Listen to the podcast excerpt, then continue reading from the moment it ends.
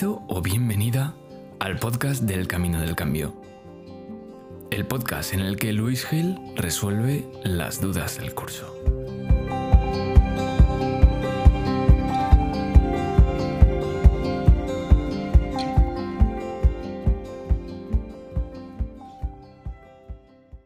Hola, ¿qué tal? Hola de nuevo, bienvenido, bienvenida a un, episodio más de- del Camino del Cambio. Fijaros cuántos episodios, cómo seguimos avanzando, cómo dentro del programa se van generando reflexiones, dudas que dejamos aquí plasmadas y, bien resueltas, aunque allí en tiempo real en nuestro chat, eh, pues siempre ya veis que, que trato de daros eh, las pinceladas necesarias para que podáis avanzar. Pero creo que son lo suficientemente importantes no solo para que vosotros y vosotras aquí dentro las tengáis como referencia, sino para que también personas que no entienden lo que estamos haciendo, que no lo saben quizás, que creen que tienen que seguir sintiéndose mal para siempre, eh, porque probaron cosas y no, no les funcionaron, pues que sepan que hay una, hay una alternativa, hay una vía. Seguramente habrá otras, muchas, de, que generen cambio permanente, pero esta es la que, la que yo conozco, la que yo sé y la que yo os traigo. Y, y me alegra mucho ver que los que estáis ahí, pues la estáis aprovechando y, y- y estáis transformando vuestra, vuestra vida, vuestra emoción. Hoy ah, alguien preguntaba, y esto yo creo que viene muy bien para diferentes grupos de, sentimientos, ¿no? Me decía, oye, es que no sé si lo que siento en, cuanto a emoción es, es miedo o, o es pánico, ¿no? No, no puedo identificar bien si es una u otra. Bueno, ah, emoción y sentimiento. Esto es algo que siempre va a estar ahí y por eso hice un episodio en el podcast que tenéis atrás sobre la diferencia entre una cosa y otra. En el fondo, pensad que lo primero que hacéis cuando dudáis si esto es miedo o es pánico es em, estáis encontrando emociones diferentes en vuestro cuerpo y ahora tratáis de etiquetarlas, de darles un nombre con un sentimiento, ¿vale?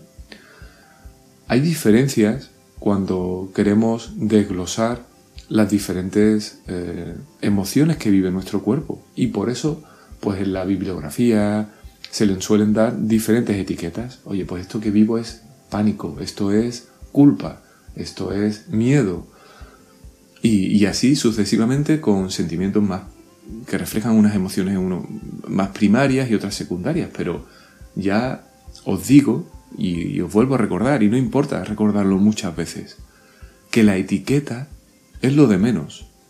Es verdad que me puede enfocar cuando, pues a nivel psicológico, alguien me está haciendo una terapia. Ah, vale, pues yo sé que cuando alguien tiene eso que denomina culpa, yo lo enfoco de esta forma y de esta otra.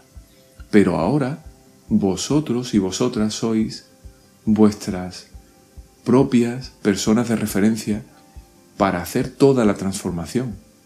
Es decir, fijaros qué sencillo que no tenéis que explicar lo- a nadie lo que estáis sintiendo, que no tenéis que darle ninguna etiqueta, que podéis ponerla, que yo en, en alguna herramienta os pido que, que- se la deis, simplemente para que os ayude a entender si luego cuando sentís algo diferente, puede ser que todavía hay algo que integrar o es algo totalmente nuevo que ya está llegando ah, desde mi interior, desde mi subconsciente, porque me siente eh, preparado, preparada para resolver esto también.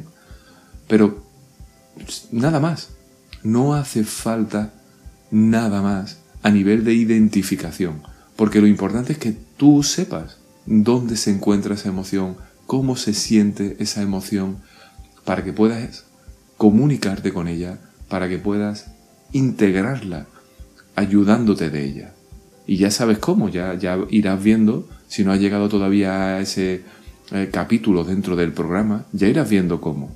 Así que no te preocupes excesivamente. Eh, si, el componente emocional que estoy viviendo es miedo o es pánico.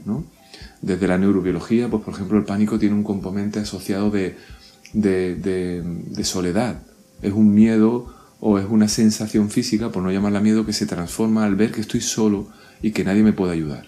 Eh, en las etapas infantiles, incluso como le- les ocurre a los animalitos, ¿no? Pe- pequeños cuando se encuentran solos, que, ese pánico les, les bloquea, ¿no? Muchas veces. Pero no es importante, no es importante. Tú sabes lo que sientes en tu, en tu interior, le podemos dar una etiqueta mientras haces el camino para, al menos, que sepas cómo referirte a ella o para que sepas cuándo se ha ido y cuándo no, pero no te preocupes lo más mínimo por si estoy sabiendo etiquetarla, porque lo importante es eso, que vale para ti y que con el trabajo, con las herramientas y, con el avance dentro del camino del cambio, al final, pues se integrará y, pasará pues a ser lo que había antes de un recurso que hay ahora que te ayuda y que te ha hecho crecer en tu vida. Así que nada, seguimos ahí trabajando dentro todos juntos en el programa En el Camino del Cambio. Un saludo.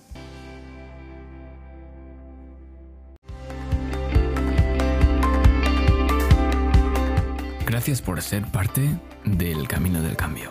Te esperamos en el siguiente episodio.